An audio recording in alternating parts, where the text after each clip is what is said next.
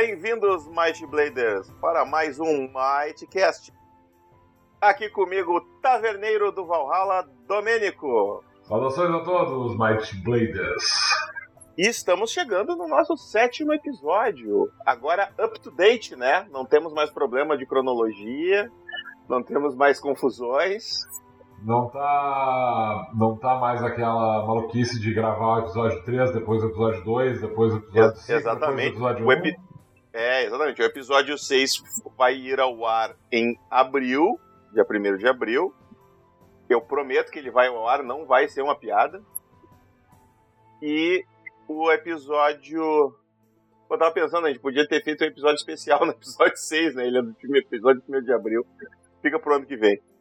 E esse vai ir ao ar dia 1 de abril, maio. Dia 1 de maio. É, a gente ainda pode gravar um para 1 de abril e colocar no lugar do que vai pro dia 1 de abril.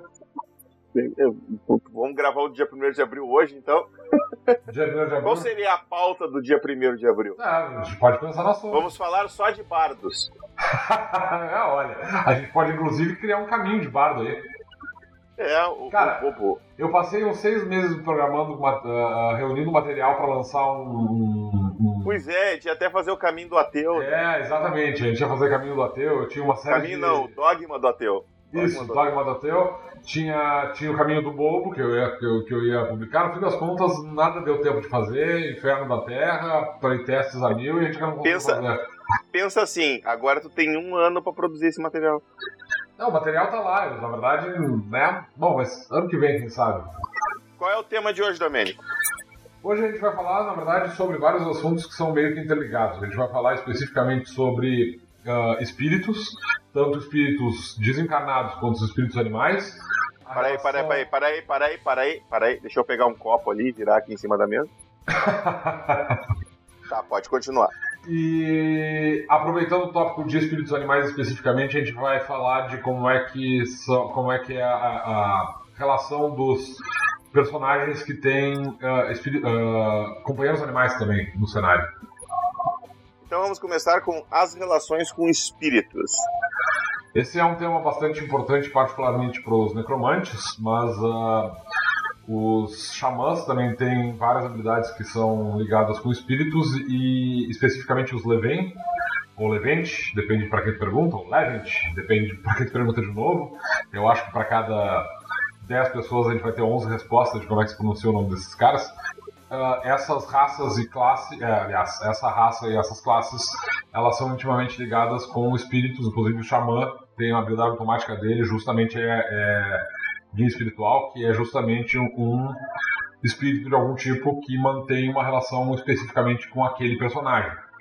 E além disso, nós temos as relações dos necromantes com relação aos espíritos. Na verdade, todos os personagens do Might Blade podem ter relações com espíritos porque existem criaturas do tipo espírito espalhadas no cenário que podem ter origem em vários fenômenos diferentes. Eles podem ser criaturas que foram invocadas por necromantes, por exemplo, e ficaram soltas no mundo. Podem ser espíritos que tornaram criaturas, que se tornaram monstros devido a algum tipo de trauma durante a morte deles ou durante a vida. E existe um outro tipo de, de espírito, que na verdade é o tipo de espírito mais comum, que não está descrito no, no, no Monstro Codex, mas ele vai estar explicado no Guia do Vilão, que é o tipo de espírito, na verdade, com o qual os necromantes e xa- xamãs e os levels capazes de falar com espíritos mais entram em contato, que são as sombras. As sombras são os tipos mais simples de espíritos, na verdade. Eles são espíritos que ficaram presos à Terra por algum motivo, ficaram presos no plano material por algum motivo, e eles são os espíritos que geralmente são contatados quando os ah, xamãs, os necromantes e os Leven eles procuram por ah, aconselhamento espiritual. Essas sombras, elas são espíritos extremamente simples, como eu disse. Eles, em geral, eles não têm capacidade de assumir uma forma física, eles não têm capacidade de interagir com o mundo material, exceto através desse contato que eles podem ter com essas criaturas capazes de fazer, usar as habilidades de contato com os espíritos e comunhão com os espíritos. Ah, de outra forma, eles não têm como interagir com o mundo, com o mundo material. Uh, em geral, no caso dos xamãs e dos Leven, essas sombras e os outros espíritos como um todo, eles são basicamente uma, uma fonte de informação. Eles geralmente entram em contato com esses espíritos especificamente atrás de, de uh, informações sobre aquele local onde esses espíritos residem, porque apesar de não poderem interagir diretamente com o mundo material, eles são capazes de perceber o mundo material ao redor deles. E no caso dos necromantes, eles têm a capacidade de usar esses espíritos com uma gama maior de funções. Eles podem, por exemplo, transformar esses espíritos em, em armaduras. Não só isso, eles podem transformar esses espíritos em espectros e eles também podem usar esses espíritos como uh, fuel. Como é que é o nome disso em português? Combustível. Combustível, combustível para algumas magias necromânticas. Uh, em geral, essas magias elas consomem aquele espírito, ou seja, o espírito ele é essa sombra ela vai ser destruída no processo, não que a sombra vai ser destruída de fato, ela simplesmente vai perder a ligação dela com o espírito com o mundo material e vai ser enviada para o plano astral. Ou no caso das, da, daqueles, daquelas sombras que são transformadas em espectros, elas na verdade mudam de, de natureza. Elas passam a ser criaturas capazes de interagir com o, o material de uma maneira mais direta, geralmente de uma maneira extremamente destrutiva.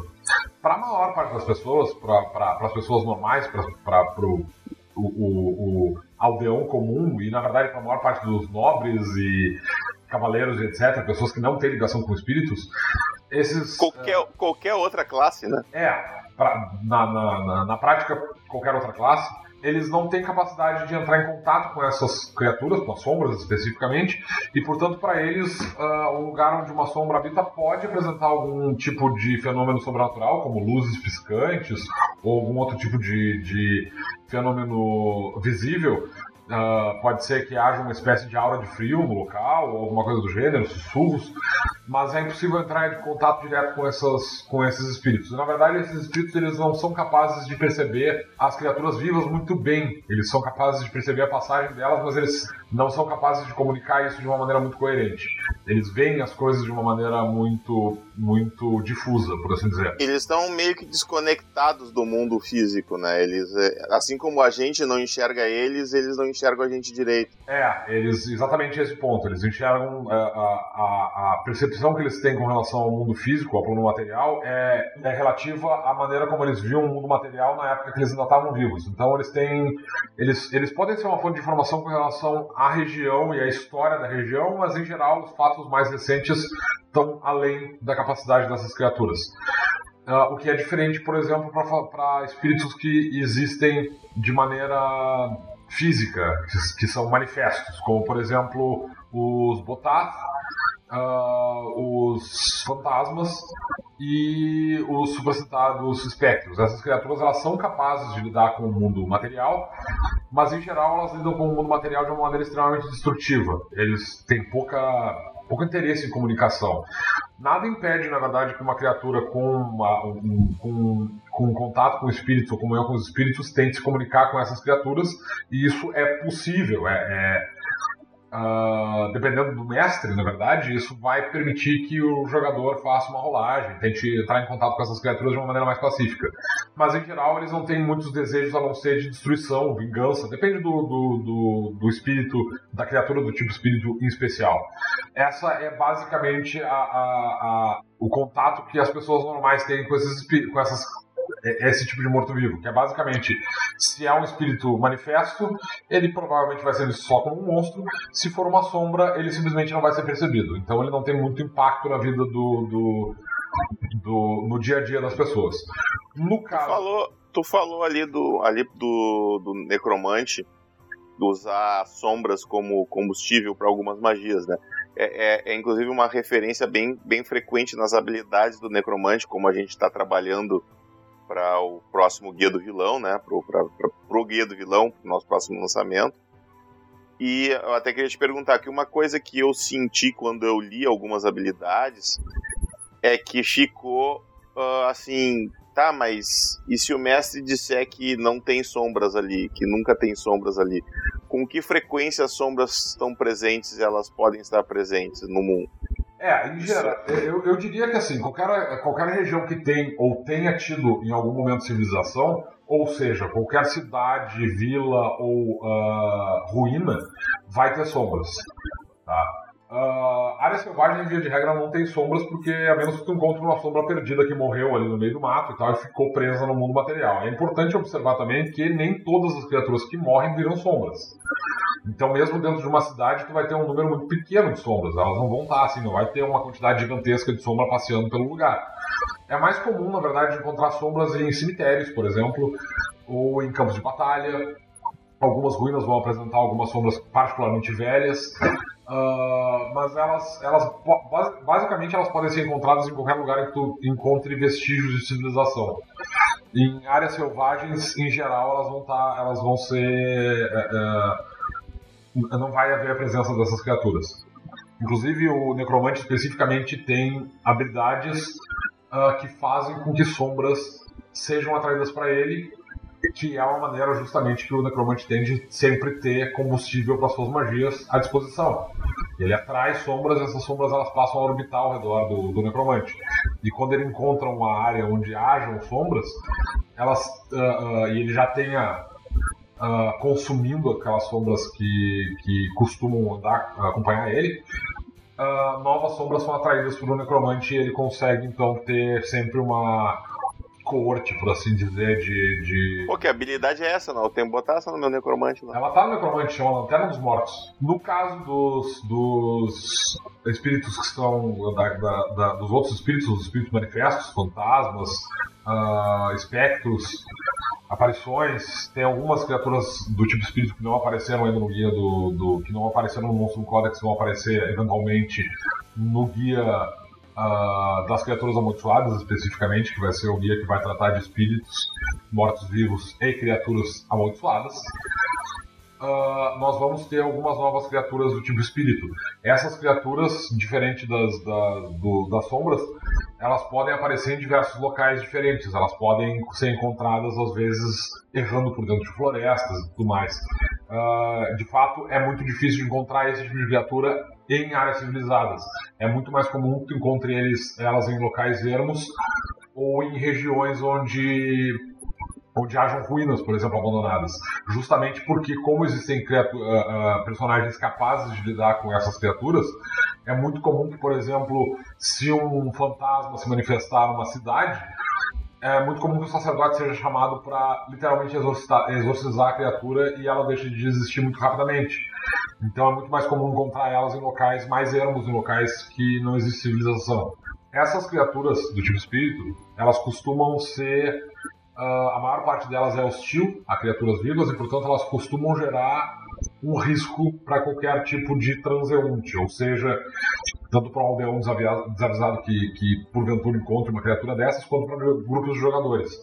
E como os necromantes são capazes de criar os espectros, e às vezes esses espectros eles fogem ao controle dos necromantes que criaram eles, é muito possível encontrar espectros errando, às vezes em grupos grandes. E. e... não só errando, como acertando os grupos também, né?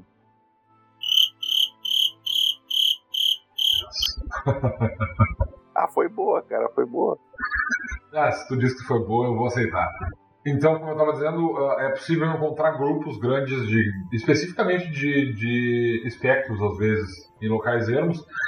E é possível encontrar, que é definitivamente um encontro mais perigoso, encontrar grupos de botats uh, em campos de batalha, particularmente, às vezes em ruínas, é possível encontrar grupos inteiros de botatos que definitivamente vão apresentar um risco bem considerável para um grupo de, de, de, jogadores. Mas fora esses encontros que na verdade não são muito comuns, espíritos não são um tipo de criatura muito comum de ser encontrado, em geral, a, a, a maior parte da população em geral, ela, ela não tem contato com esse tipo de criatura. Uh, em termos de natureza espiritual especificamente, uh, os espíritos eles são criaturas ligadas mais intimamente ao plano astral e menos ao plano material. É por isso que elas têm uma percepção do plano material muito limitada. Quando uma criatura é consumida por uma magia de, de de necromante, ou quando ela é exorcizada por um sacerdote, na verdade essa criatura não cessa de existir. Ela simplesmente é enviada. O que o, que o necromante consome, na verdade, é a ligação dela com o plano material. Essa ligação, essa energia necromântica, na verdade, é a, a energia que mantém o espírito ligado ao plano material. E quando o necromante consome esse, esse, essa ligação, o que ele faz é desligar permanentemente aquele espírito do plano material e enviar ele definitivamente para o plano astral. Então a criatura continua existindo no plano astral. Com relação à natureza do plano astral especificamente, a gente muito provavelmente vai precisar de um, de um episódio do Matcast especificamente para falar sobre isso, sobre o plano astral. Ele vai aparecer no, no Guia dos Planos, que é um lançamento que a gente está planejando para algum momento depois que a gente tiver lançado o Guia do Vilão. É, lá, lá, vai sair ali por 2022, 2024. Mas... Alguma coisa perto disso. E aí a gente vai, vai tratar melhor da natureza desses espíritos dentro do ambiente natural deles, que é o plano astral. Para uma campanha normal, o que importa são essas relações que a gente tem, que foram uh, uh, sobre as quais a gente falou aqui, essas essa, essa, esses encontros aleatórios, tanto com sombras quanto com espíritos manifestos. De novo, em breve a gente vai ter um, um guia de criaturas especificamente focada em criaturas amaldiçoadas, mortos-vivos e espíritos. E a, nesse livro a gente vai ter algumas criaturas novas, além da revisão daquelas criaturas que já aparecem no Monstro, Codex. Fantasmas, botats, os espectros além de ter maiores explicações com relação às sombras. As sombras, especificamente, elas vão aparecer antes de, desse guia, elas vão aparecer no, no Guia do Vilão, porque elas são muito importantes para os necromantes, então elas vão aparecer um pouco antes. Isso, eu acho que isso basicamente cobre todos os aspectos importantes com relação aos espíritos e a relação dele com as criaturas uh, vivas e com o plano material.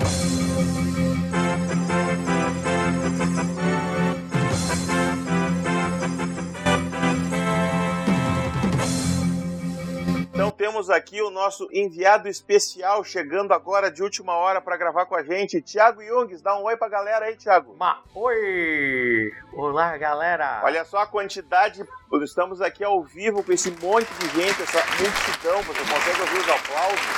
A galera Nossa, quanta gente! Não se preocupa se vocês não conseguirem ouvir agora, quando eu tiver edição, Ah, ok. Tiago, é o seguinte, a gente está aqui ao vivo para te fazer uma proposta, uma ideia, te apresentar um, fazer um pitch para uma ai. ideia que nós tivemos. Ai, a, gente Quer, a gente quer ganhar dinheiro com RPG, Thiago. Tá bom, já ouvi essa história várias tá vezes. e nunca dá certo, né, cara? Eu, eu, Não, semanalmente assim, eu, eu recebo um e-mail assim. Tá, então, então, então vamos, vamos, vamos voltar ao tema do programa de hoje, que é o tema que o, que o, que o Domênico já falou um pouco aqui. Eu quero saber se tu o que, que tu teria a acrescentar a respeito disso, que são a relação dos espíritos no cenário do Might Blade. O Domênico quer fazer um, um apanhado geral do que, que tu já disse, só para eu como o Thiago entrou no, no meio. Não, eu acho, eu acho interessante, na verdade, a gente escutar, uh, ouvir o que o Thiago tem a dizer sobre o assunto sem ele saber sobre o que a gente já falou, porque ele pode desconstruir tudo que eu falei e vai ser muito divertido. Pode e irei. Uh, então, uh, bom, uh, inicialmente quando eu fiz o, a Dragon Cave, né, logo nas primeiras ali, pode ver que fala sobre o mundo dos espíritos e coisa e tal, né? Aham. E a, a ideia, tanto que tinha os. Eu acho que até na primeira edição que eu falo sobre os. Sobre os. Uh, não lembro o nome, os seres que levam os espíritos para outros mundos. Um, e que a ideia. Pois é, me, me, fugiu o nome deles também, mas sim, a gente. Essa ideia se mantém, inclusive. Aham, uh -huh, show. É, e ela. E, é, e é e era basicamente isso. Os espíritos, então, a pessoa morria, ele ficava uh, uh, etérea, né? Eu acho que era. É, ele ficava uma forma etérea dentro do nosso mundo, e aí essa, essa, esses seres pegavam e nos levavam para outro mundo. E se a gente não fosse levar. Não. Eu não lembro se ah, sim, tinha alguns seres que podiam te levar para o inferno, né? Uh, tem um. É o Carcereiro das Trevas, acho que é o nome. Isso, Carcereiro das Trevas é o. Não, não, não tem o um nome no, no, no, no. Não, eu digo, no monstro eu sei que não tem. Uh, eu ia perguntar pro Luciano, na verdade, se não tem nesse arquivo de, da pauta, não tem o nome de, de algumas criaturas aí, tipo espírito. Eu não tô com ela aberta. Uh, espírito animal, como espírito, espírito necromante, xamã. Não, tu não botou o nome. Então. É, eu esqueci de colocar. Na verdade, existe essa ideia de, de, de tu ter criaturas especificamente com o, objetivo de levar as almas para outros lugares, ela, ela se mantém assim e tal. Uh, o Caçador das Trevas, no caso, é o tipo de emissário que leva as criaturas, as almas de, de criaturas condenadas para os, os, os planos inferiores e tem um tipo de Deva especificamente que faz o mesmo trabalho para os planos superiores a ideia que eu tinha era a seguinte, né? Uh, uh, então, vamos supor que tu é um. Tu, tu é um, um sacerdote e ora para o deus da. Não lembro eh, se a, a, a, a tríade divina é a Mira e a, a, a, Denala e Helenes, é, elas uh, serviam para. Para os arcontes, né, que é os seres celestiais. Um, eu não me lembro se é, se é, se é conturava para elas, mas acho que era algo assim. Uh, que se tu foi um devoto, provavelmente os teus deuses vão te mandar seres para levar para um mundo que mais apropriado para ti. Uh, e aí teria alguns Uh, daí alguns, uh, uh, por exemplo, tem alguns que só vagam o, o, o, o, o, o, plano espiritual, ou não, não é o plano espiritual, é, é o mundo material mesmo, só que etérea, etérea de forma etérea. Só, só um pouquinho, só um pouquinho.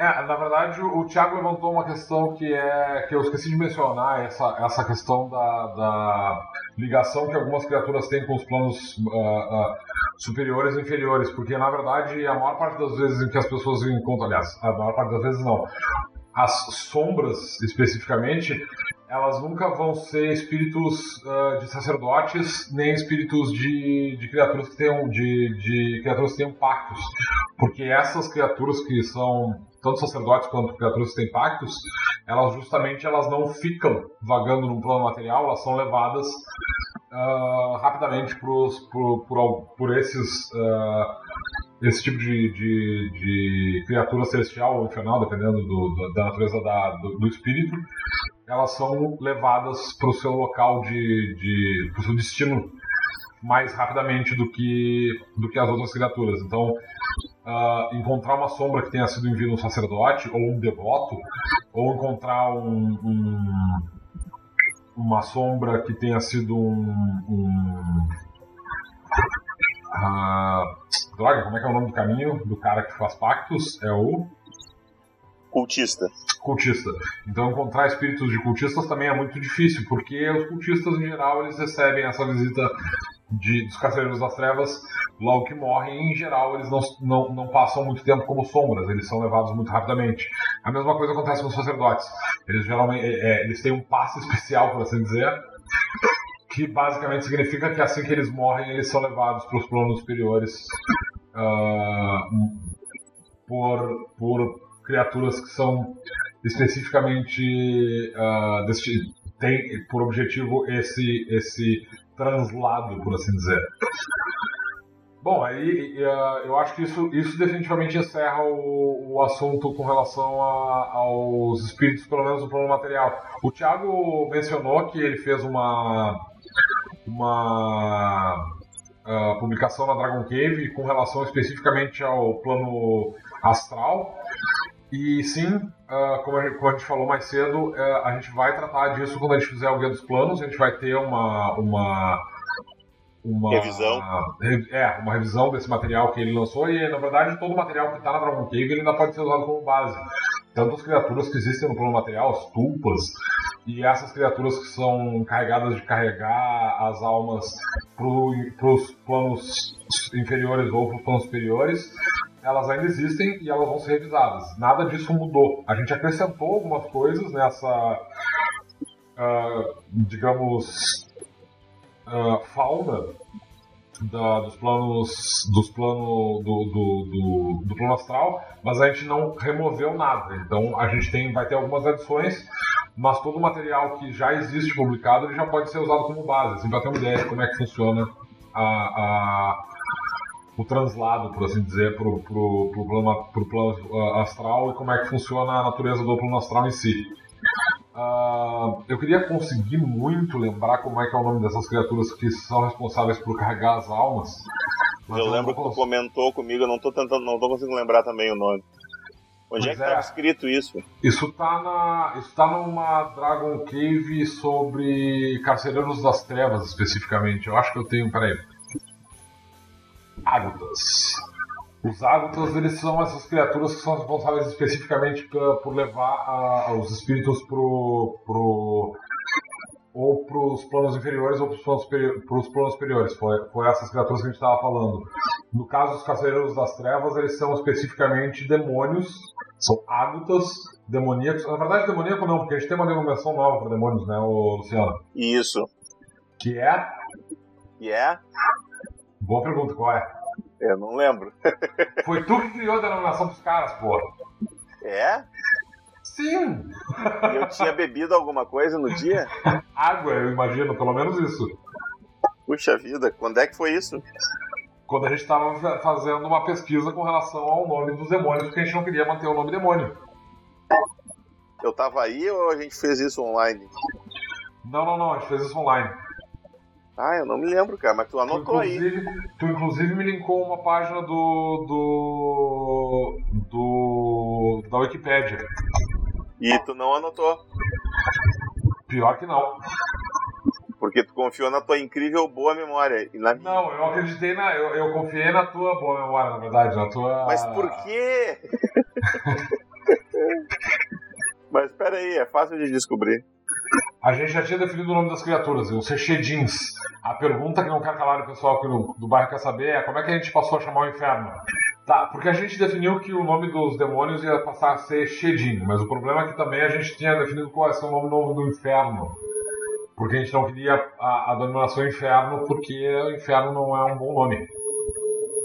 E esse nome eu realmente não lembro qual era o nome que eu tinha decidido. Porque e onde é que tu anotou esse Shedin, hein? Não anotei, eu acabei de lembrar o nome. Eu procurei na Wikipedia, encontrei a página e agora eu anotei. a gente queria tirar, a gente queria tirar a, a, a carga católica, na verdade, do, do, do, cenário. Porque a gente não tem anjos, por exemplo. A gente tem devas, que são as criaturas superiores, são as criaturas dos planos celestiais. E. Ah, isso, lembrei. E a gente tem os Shedins, que são os habitantes dos, dos planos primordiais. Mas a gente ia deixar primordial, eu acho que a gente trocou justamente por causa do, do da conotação. Não, é, o primordial tem a ver mais com a. gente ia chamar de primórdia e celestia, por causa dos habitantes especificamente. Enfim, a, a, gente não lembra dos nomes dos planos, parabéns para nós, pessoas que, que não anotam as coisas que deveriam anotar, é um problema bem, bem, complica, bem complicado isso. Mas pelo menos a gente lembra dos nomes das criaturas. Então, retomando. Uh, os águtas, eles são essas criaturas que são responsáveis especificamente por carregar as almas ou para os planos superiores ou para os planos inferiores. Uh, no caso dos, das criaturas especificamente uh, ligadas às divindades, a, a trilha divina, por exemplo, elas recebem a visita de um ágata especificamente dos planos superiores, que são as valquias nesse caso, que carregam essa alma diretamente pro, pro, pro plano que para qual ele, a, a, pro destino dele, pro, pro destino planar dele. E no caso dos, dos cultistas, quando eles morrem, via de regra, eles recebem a visita de um ágata que, que são especificamente os carcereiros das trevas, que são criaturas que vão carregar eles para os planos inferiores, aonde eles vão passar uh, um, se não a eternidade, pelo menos um bom tempo. E com relação a os guias espirituais e os espíritos animais. Todo o espírito pertence a uma criatura que já esteve viva ou existem espíritos que nunca estiveram vivos? É, essa, essa, essa parte especificamente do guia espiritual, que é a habilidade automática do xamã, ela, ela na verdade ela pode ser o, o espírito que guia o xamã, no caso, ele pode ser sim o espírito de um, de um desencarnado que vem para auxiliar o, o xamã na, na, nesse caminho. Então ele pode ser, por exemplo, um, um antepassado desse, desse, desse xamã que veio prestar auxílio para ele, veio aconselhar ele. Ele pode ser o espírito de um encarnado, por exemplo, que é um outro xamã que, que com esse mesmo objetivo. Uh, então ele pode ser, por exemplo, um, um, xamã que morreu há algum tempo, mas que permaneceu no, no, ligado ao mundo material como uma sombra e ele vai ele pode se apresentar com um aspecto que ele tinha quando estava em vida. Essa é uma das possibilidades com relação ao espírito ao espírito ao guia espiritual do, do, do xamã. Ele pode, portanto, ser sim um, um, um espírito desencarnado. E nesse caso, na verdade, um personagem que tenha espírito, uh, que tenha contato com o espírito, como eu com o espírito, ele pode entrar em contato com o espírito guia do, do xamã usando essas habilidades. Essa é uma possibilidade. O, o, o, jogador, quando ele define o espírito, quando ele escolhe o xamã, idealmente ele deve escolher uma opção ele pode dizer que sim, uh, o, o, o, guia espiritual dele é um xamã ou um antepassado, uma, uma, uma criatura que morreu e que está prestando auxílio para ele.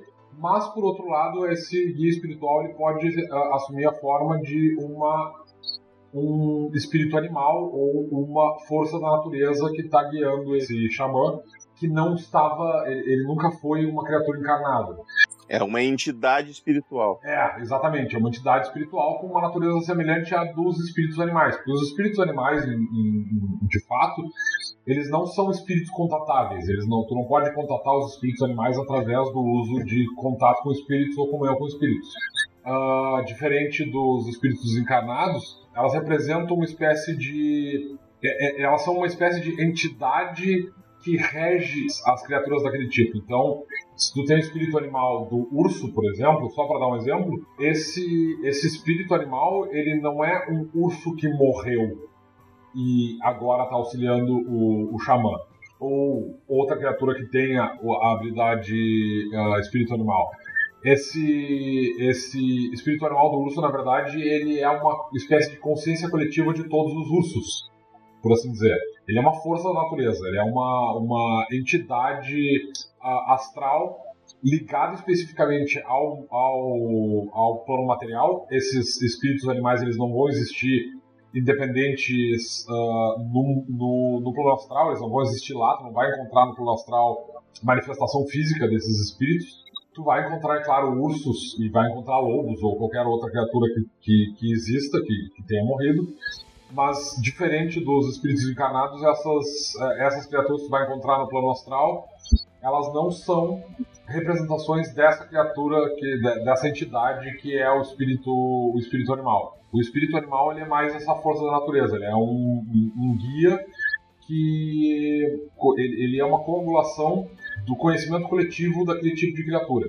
Então ele permite que o personagem que tenha essa, essa habilidade, esse, essa habilidade de companheiro animal, ele se comunique de maneira mais fácil com, com criaturas daquele tipo.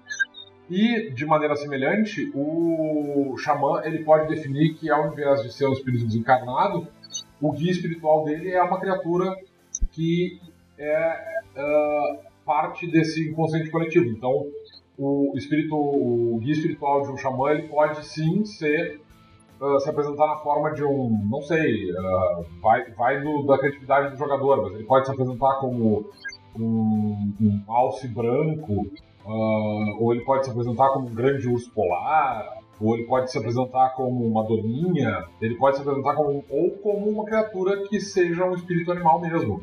Ele pode se apresentar na forma de um grande lobo, ou de um grande urso, ou de uma águia, ou uma coisa assim, e transmitir a, a, a, esse conhecimento ad, acumulado da raça pro, pro xamã. Vai proteger ele, vai defender ele, vai oferecer aconselhamento e aí vai oferecer, é claro, todos os benefícios que, o, que a habilidade tem.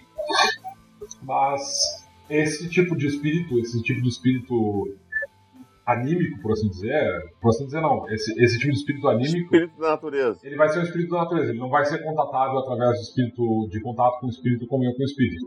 Ele está além disso. Mesmo que o espírito animal, ah, no caso, digamos que o, que o guia espiritual de um, de um determinado xamã é um urso.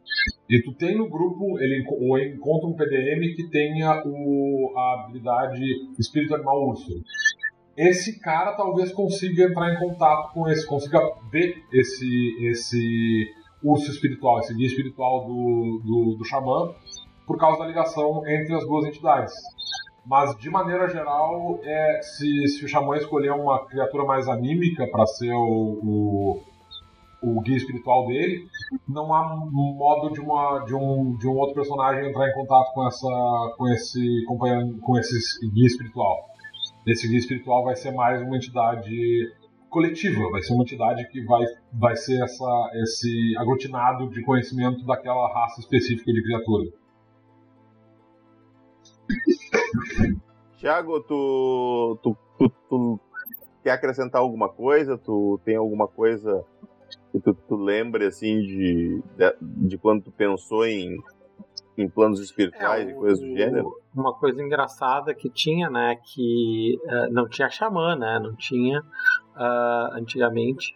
E uma das coisas que eu fiz desde a da edição impressa, né, uh, da primeira edição impressa, que era a, o, tanto o Ranger, né, era Ranger né, na, é, o patrulheiro da terceira na edição. época, e o Bárbaro. É. Não, Bárbaro, não, Bárbaro. não, não. Eu acho que era. Não me lembro se tinha mais um. Aham. É, o Bárbaro não existe mais como classe, sim, mas sim, sim, eram as duas raças, as duas, as duas classes que tinham acesso é. normal. Uh, não tinha druida, ou tinha... Não, no primeiro não tinha. Ah, não lembro agora. Mas uh, uh, esses que tinham o, o, o, eles tinham essa habilidade espírito animal, uh, que era basicamente a ideia era que tu uh, o teu espírito tinha a forma de um animal. E o, te, o espírito do personagem uh, que tinha o, o, o, que tinha a forma do animal. E só que ficava confuso, porque ao mesmo tempo tu tinha ah, espírito animal, então tu tem companheiro animal, então companheiro espírito animal. Uh, é, eu ia comentar sobre isso, sempre, porque né? quando tem espírito uh... animal, tu não tem um espírito na forma de um animal que te acompanha. Tipo um guia espiritual na forma de animal. O teu espírito Exatamente. é que tem a forma de um animal. Isso. E, e como eu tentava fazer até as descrições o mais simples possível, isso deixava mais ambíguo ainda, né? Uh, então uh, tinha essa confusão direto uh, e as pessoas ficavam tentando entender por que, que eu tenho um, ele tem um bônus para correr se ele por ter um bicho, um, um, um, um espírito que anda com ele, né? Uh, mas, uh, mas era só uma curiosidade. E, e, e, alguém, e um médium que olhasse para um personagem que tem o espírito na forma de um lobo, o que, que ele veria? Ele veria o contorno espiritual de um lobo sobreposto ao corpo do humano? É, sempre foi bem subjetivo isso, né? Então, com certeza, eu acho que na minha mesa eu faria algo assim. Uh, mas uh, uh, não necessariamente. Se eu não me engano, quando eu escrevi, estava escrevendo, porque eu escrevi coisa a mais que acabei descartando nas primeiras Dragon Cave, em que, se eu não me engano, tinha isso, que quando tu morria, então e tu tinha o espírito animal, tu era aquele bicho, né? Então, uh, tu é o espírito animal da águia, então tu se torna uma águia, um espírito de uma águia, né? Um, Domênico, tu, quando tu, tu trabalhou essas questões na terceira edição, tu, tu manteve, tu, tu, tu, como é que era a tua visão? Porque na realidade o texto não mudou muito, mas como é que tu via isso nas tuas mesas? É, eu, eu admito que essa, essa, esse ponto de vista do Thiago, na verdade, nunca foi como eu vi a coisa. Eu talvez tenha passado por cima das inscrições de uma maneira. Eu não sei, eu, eu realmente não lembro como é que está escrito no, no, nos livros antigos, mas eu não, lembrava dessa, dessa característica de, do teu espírito ter a forma do, do, do espírito animal, na verdade.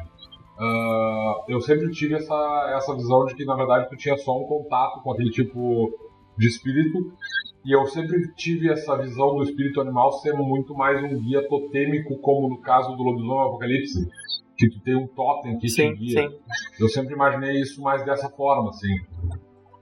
E a, a, a, a versão. É, eu, eu, na, eu, também tinha essa impressão. Todas as habilidades nesse de, de, da terceira edição elas tiveram em, elas levaram em consideração essa visão que eu tinha sobre, a, sobre o assunto.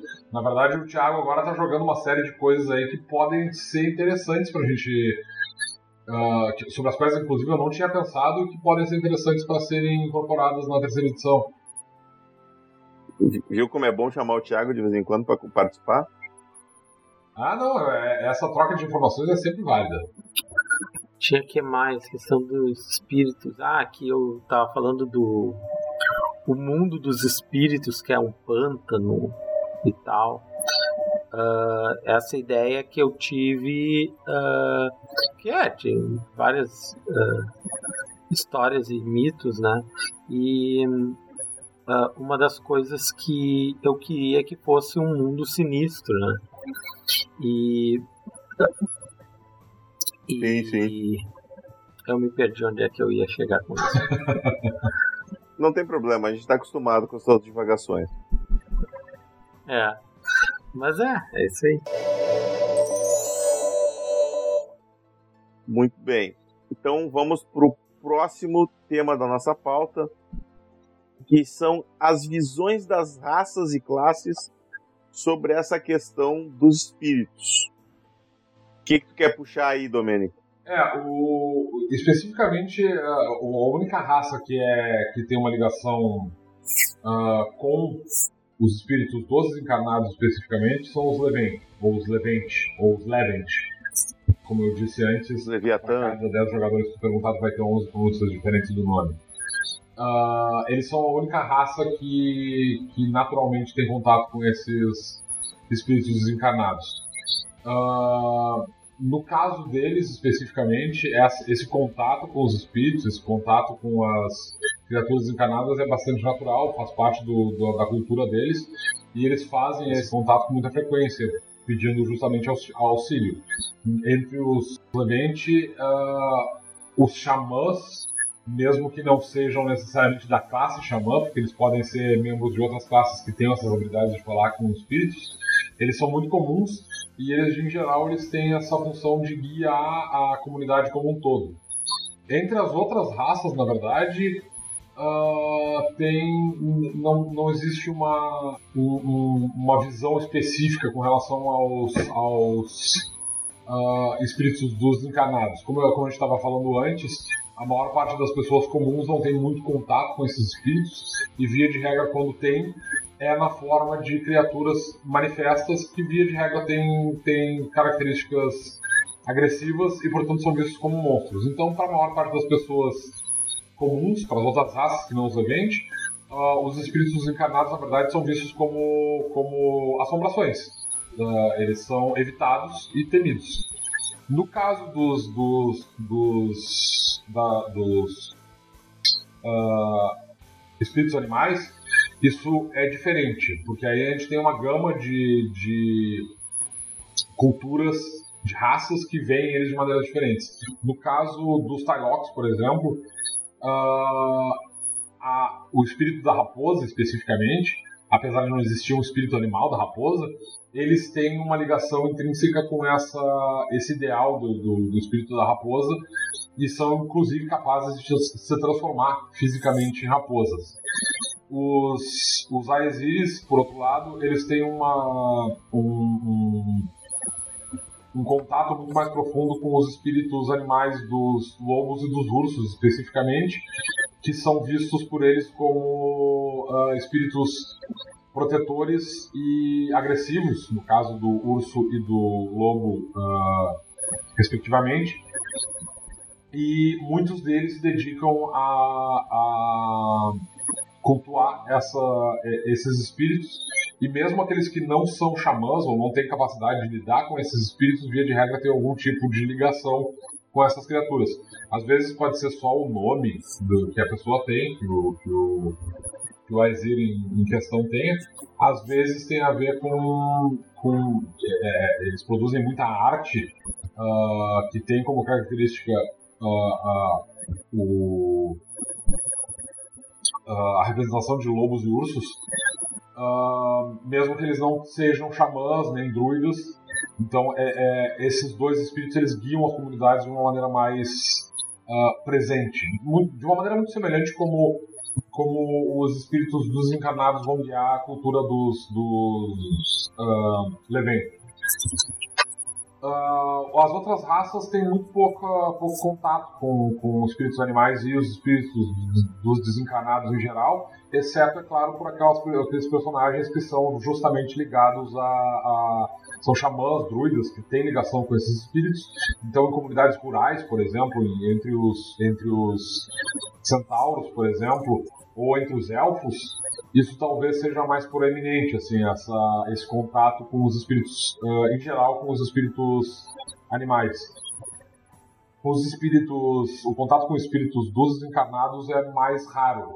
Em geral, como eu disse, isso é quase todas as raças têm um ponto de vista que se tu mexe com esse tipo de espírito de gente desencarnada, isso é, em geral tem uma conotação um pouco maligna é, é, coisa de necromante. Então a maior parte das pessoas se mantém afastadas disso e tem um certo respeito por xamãs, por exemplo, porque eles, e, e, uh, uh, porque eles têm essa capacidade de lidar com esses espíritos. Mas via de regra, quando eles pensam em ah, tem um espírito aqui, em geral eles vão chamar o sacerdote local, ou se não tiver um sacerdote, vão chamar o xamã local para se livrar daquela, da, da, daquele espírito que está assombrando a região. Uh, de forma semelhante, o, no caso dos espíritos animais, uh, com exceção das, dessas comunidades mais selvagens, tu vai ter muito pouco contato com espíritos animais. Os, os orcs das terras secas talvez tenham uma, um contato maior com eles porque eles são uma cultura mais bárbara e entre eles existem não existem sacerdotes, né? Mas existem um, existe um bom número de, de xamãs e de druidas então é muito possível que comunidades inteiras sejam ligadas a espíritos animais específicos. Uh, e a mesma coisa acontece, por exemplo, com, com os centauros. E é muito comum que aconteça também entre os faen, apesar dos faen em geral terem contatos com espíritos de insetos, como o espírito da abelha, por exemplo. E esses espíritos que não estão no guia básico provavelmente vão aparecer mais para frente no guia dos sobrenatural, dos mortos, como é que é? é Bom, a gente... No caso dos guias do, dos, dos espíritos animais especificamente, eu acho difícil que Foi isso. Foi isso. Oi? Thiago, tá tudo Será bem aí? Será, será que foi aqui? Eu só mexi o computador. Ah, então tá, então foi aí. Pode Parece que tu derrubou uma estante, mas foi aí. É, ah, tipo assim, ó, peraí. É, é. isso. Deu? É isso. que aqui no pra mim não tô arrastou uma mesa. Uh, bom, uh, eu queria comentar uma coisa que eu lembrei que, eu, que o que, que eu ia falar aquela hora. Isso, fala aí. Eu ia te perguntar se tinha mais alguma coisa para acrescentar. É, e que vai de encontro com isso, né? Que estão falando das raças. Uh, no caso, uh, quando eu, eu bolei a, a Eu tava bolando na, nas primeiras uh, Dragon Cave, quando a gente tava. nas primeiras Dragon Cave, quando a gente estava desenvolvendo essa questão do mundo espiritual e tudo mais, me surgiu a ideia de um cenário mais vamos dizer assim, um cenário mais Ravenloft, né? Uh, o Ravenloft do Might Blade. Então daí surgiu Sorrowland, né? uh, que uh, a, a, ideia é que Sorrowland era um mundo que foi jogado para o mundo do o, o, mundo, mundo dos espíritos, né? Uh, então eles tinham esse, essa, essa questão, né? E aí por isso é tudo bem voltado nisso, né? Então uh, tu tem os eterianos, né? Se eu não me engano, que eles podem se transformar, uh, uh, se, se tornar o corpo etéreo e ter os contatos com outros espíritos e tudo mais. Um, aí que mais? Eu acho que tinha tinha os uh, tinha os que eram os Nephilims, né? que eram uhum. descendentes dos Celestiais. se eu não me engano, ele, ele era um ser celestial que, que ficou preso e para poder sair ele se despedaçou. É uma coisa assim, agora não lembro direito da história. Uh, e aí cada um desses eram fragmentos desse espírito. Uh, era tudo voltado a isso, né? Era tudo voltado a espíritos e tudo mais. Uh... É, a gente fez uma revisão considerável com relação a essas questões de, de das relações entre os planos, os diversos planos, planos, o plano. Ainda estamos fazendo, ainda estamos é, fazendo. Ainda estamos Sim. fazendo entre o plano material, o plano astral, os planos elementais.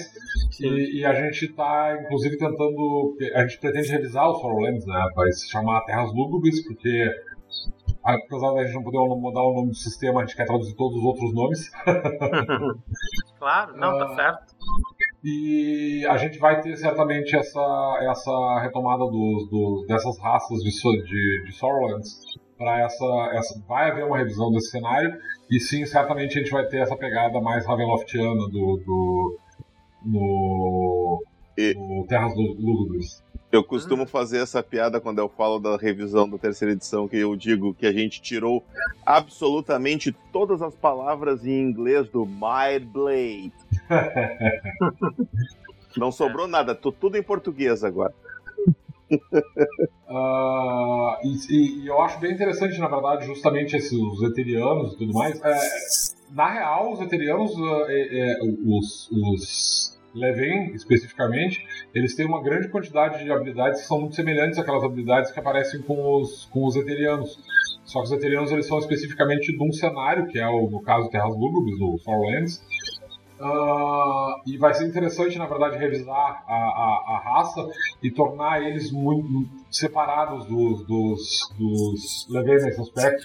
Porque, na verdade, nesse momento eles estão muito semelhantes. Eles precisam ter algumas. A gente tem que encontrar um, um, um lugar para eles dentro do, do. É, eu, eu, tava, eu andei pensando esses tempos, inclusive, na, minha, na, na, na... Onde estaria Sorrowlands, onde estariam as terras lúgubres dentro desses planos e tal. E eu tive algumas ideias, então, mas vamos manter esse segredo por enquanto. É, inclusive de mim, né? Porque tu não, eu não sei de nada, mas enfim. É, enfim, eu não comentei. Eu já não vou comentar em aberto aqui. Vamos fazer uma reunião fechada depois sobre isso. Mas tá ficando interessante. Tá ficando é, interessante. eventualmente vai haver um, um podcast especificamente sobre Terras Lúgubres quando, quando a gente tiver de fato colocado a, a, a mão na massa e tiver começado essa revisão. Porque nesse momento a gente está fazendo a revisão do, do do Guia de Aventuras e está fazendo o finalizando o texto do Guia do Vilão, então não dá tempo de fazer todas as coisas ao mesmo tempo, é muita coisa concorrendo. Então as terras lúgubres por enquanto elas estão meio de lado, mas eventualmente quando a gente for de fato trabalhar nela, certamente a gente vai voltar nesse nesse tópico com relação a, a, a esse a essas uh, Inclusive, esse... nós vamos falar mais sobre isso no próximo episódio, inclusive. É, sobre, esse, sobre esse... planos de, de, de, de, produção aí.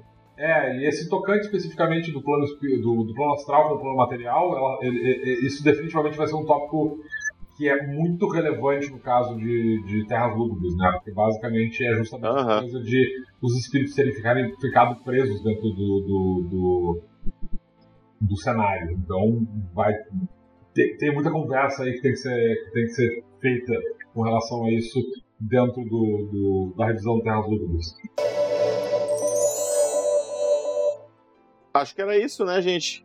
Tem mais alguma coisa, Domênico, que você queria. É, eu só queria fazer uma rápida observação com relação a essa. Já que a gente falou dos espíritos animais, eu também queria falar rapidamente sobre os companheiros animais, porque eu vejo muita gente usando os companheiros animais, na verdade, como uma espécie de ferramenta, do tipo, ah, eu tenho um companheiro animal, eu mando ele na frente para ele para ele tomar as armadilhas, por exemplo, no caso de armadilhas de, locais que tem armadilhas, ou tipo uh, manda o, o, o, companheiro animal para na frente para brigar e tal, para tomar a primeira porrada do monstro, para depois tu enfrentar ele de longe, coisas do gênero. E isso é uma coisa que sempre me incomodou muito. Porque, de uma maneira muito semelhante com o fato, com, com aqueles personagens que têm espírito animal, o companheiro animal que uma, que uma criatura tem, em geral, também tem essa, essa questão de respeito pela criatura. Tu não, tu não tem um companheiro animal simplesmente porque tu foi lá, pegou um bicho e treinou. Não. Um companheiro animal é uma criatura com, com a qual tu criou um laço. Uh, ela, ela, foi uh, uma criatura que tu literalmente chamou do, do, do ambiente selvagem para que ela te acompanhasse. Então existe uma, uma ligação entre o personagem e o seu companheiro animal. Entre, no caso do, dos Arcomantes, de maneira semelhante com, com o companheiro dracônico, essa ligação é mais, mais óbvia, aparentemente, pelo que eu tenho visto nos playtests. Os jogadores eles têm um respeito maior pelos seus companheiros dracônicos, mas eu tenho visto com muitos. Eh, eu tenho visto o pessoal que tem companheiro animal usar eles geralmente como ferramentas. E eu acho isso particularmente disturbing, assim, eu, eu acho isso meio estranho, assim, de, de, de ver como a pessoa trata o seu companheiro animal como um pouco mais do que uma ferramenta para ser usada para desarmar armadilhas e atrair ataques de monstros. Uh, e, e, eles aparentemente ou isso não ficou claro nas descrições do, do, das habilidades ou as pessoas não conseguem entender o subtexto de que na verdade tu tem uma ligação quase espiritual com a criatura que tu chama. Então, uh, se, o, se, o, se, o, personagem tiver um, um, um, espírito animal e um companheiro animal, via de regra o companheiro animal dele vai ter, vai assumir a forma do, do espírito animal. Tipo, se eu tenho o espírito animal do urso, em geral, meu companheiro animal vai ser um urso também, e aí vai haver um respeito, porque né, eu, eu, eu tenho uma ligação maior com essa criatura. Mas, eu, eu diria um... até que não é em geral, eu diria que é sempre, porque a habilidade requer isso companheiro animal não requer. Uh... Companheiro animal não, mas tu tem espírito animal e tu não pode pegar nenhum companheiro animal que não seja o do, do teu espírito. Eu não lembrava desse, desse é. detalhe. Mas uh, aqueles jogadores, que aqueles personagens que não têm espírito animal, mas têm companheiro animal, o uso deles como ferramenta é uma coisa que eu vejo com muita frequência e tal, e isso me desgosta um pouco, porque aparentemente a gente falhou em passar essa mensagem de que, na verdade, o personagem tem uma, um contato.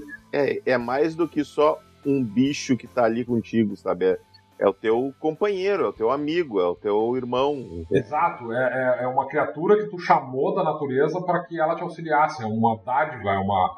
É um... Dependendo do caso, ele é mais importante para ti do que os outros membros do grupo. Né? Exato, esse é o ponto. Então, eu acho que os jogadores em geral eles levam de uma, de uma maneira meio leviana essa, essa questão do, do, do companheiro animal. É claro que eu entendo que em determinados casos tu pode ter um personagem que especificamente considera eles como ferramentas. Por exemplo, pode ter perfeitamente, digamos, um patrulheiro que, digamos, um novo patrulheiro. E aí esse cara ele tem um companheiro animal que basicamente é o companheiro de caça dele. E essa criatura vai acompanhar ele durante um curto espaço de tempo e ele vai liberar essa criatura logo em seguida e vai chamar outras criaturas para auxiliar eles em outras tarefas eventualmente. Mas, uh, em geral, não é assim que os jogadores parecem lidar com, uh, com o, o companheiro animal. Eles geralmente chamam o companheiro animal justamente para lidar com essa tarefa e morrer no processo, ao invés de ter essa, esse cuidado de que. É, é, é, eu acho isso muito bizarro, porque é, é, a impressão que eu tenho é que essas pessoas nunca tiveram um animal de estimação. Sabe? É. Porque, pra, pra, pra gente que tem um animal de estimação, eu tenho sete gatos, eu tenho um monte de animais de estimação e tal, eu jamais colocaria um dos meus animais em perigo. E eles não têm uma ligação espiritual comigo, eles são só meus donos. Isso é o que tu uh, pensa. Bom, tá, ok. Mas, tipo, o fato todo é, eu não tenho nenhum tipo de habilidade sobrenatural com relação a eles. Eu não posso me comunicar com eles, eu não chamei eles. Eles vieram até aqui e eles meio que vivem no meio das, das, das minhas coisas. sabe? E ainda assim eu tenho um respeito por eles que faz com que eu jamais coloque a vida deles em risco de maneira nenhuma. Na verdade, eu tenho todo o cuidado do mundo para que esses, é, é, os meus animais eles nunca sequer se uh, corram risco. Eu estou sempre cuidando para que para resgatar eles uh, uh, de alguma situação de risco. É, mas o, o Domênico, eu tenho uh, a gente tem que lembrar também que nós estamos. Eu, eu, se eu tipo, vivesse num mundo de fantasia medieval do, do, do em Dracon, eu, eu, eu não, nunca me colocaria em risco. Tá, não.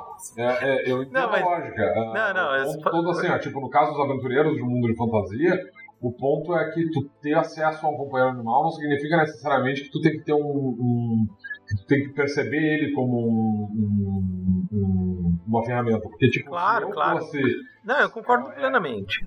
É, é óbvio que se nós fôssemos personagens, eu, Domênico, se eu fosse um personagem de Might Blade, é óbvio que eu não, teria, eu, eu não ia procurar uh, me tornar um aventureiro. Eu muito provavelmente procuraria uma profissão bem mais segura.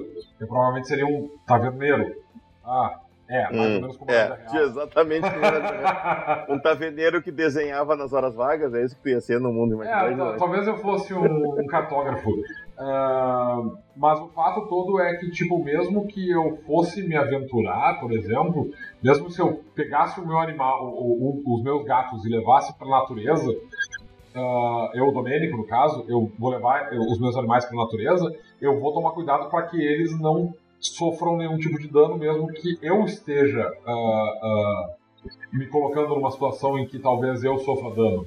É, e, eu, e o cara que, que tem um companheiro animal de combate, por exemplo, ele é um combatente, ele tem um companheiro animal de combate, ele leva um companheiro animal de combate, é, é, é muito diferente do tipo mandar o teu lobo para bater no ogro na tua frente para que ele tome as primeiras porradas e depois tu mate o ogro, do que tu ir lá e bater junto com ah, ele. Mas vamos né? lá, mas vamos lá. Eu acho que uh, existe uma forma uh, usando game design para resolver isso, né?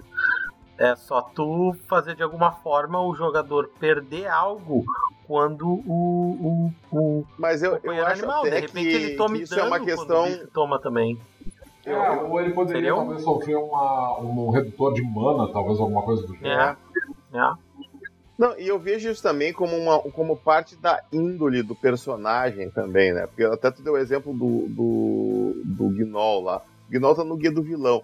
O, é, eles, eles não são muito, muito, digamos assim, amorosos. Né? Então, daqui a pouco, um, um, personagem mais vilanesco não ter preocupação e tratar. Porque existem pessoas no mundo real que têm bichos de estimação e que tratam esses bichos de estimação como escravos, né? A gente tem relatos aí no Facebook diariamente sobre esse tipo de conduta.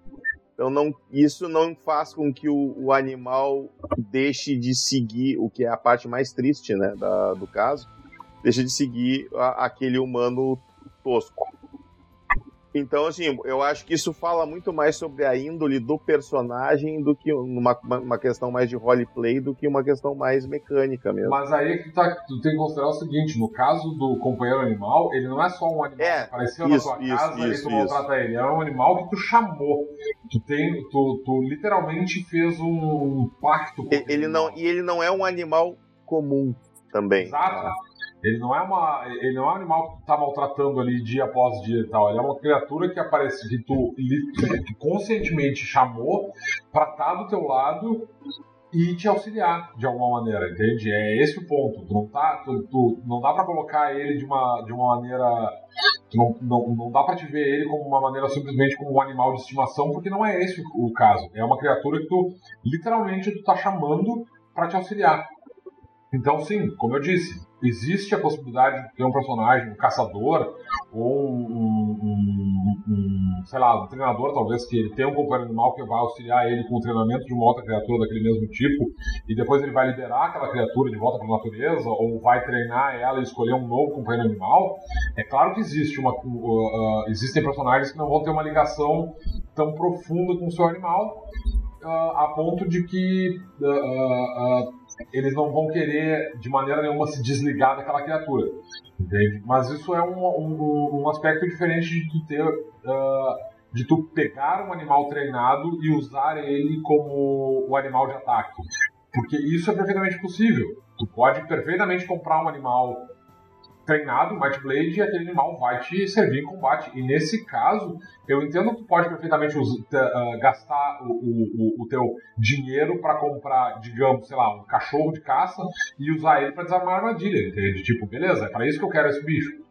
Esse é um, é, é, é, é um tipo diferente de uso de, de é, é, nesse caso, está literalmente comprando um equipamento que é dispensável. É diferente de ter um companheiro animal. Um companheiro animal é uma criatura com a qual tu vai criar uma ligação para que ela venha até ti e te auxilie. Muito bem. Então acho que podemos encerrar por aqui e ir para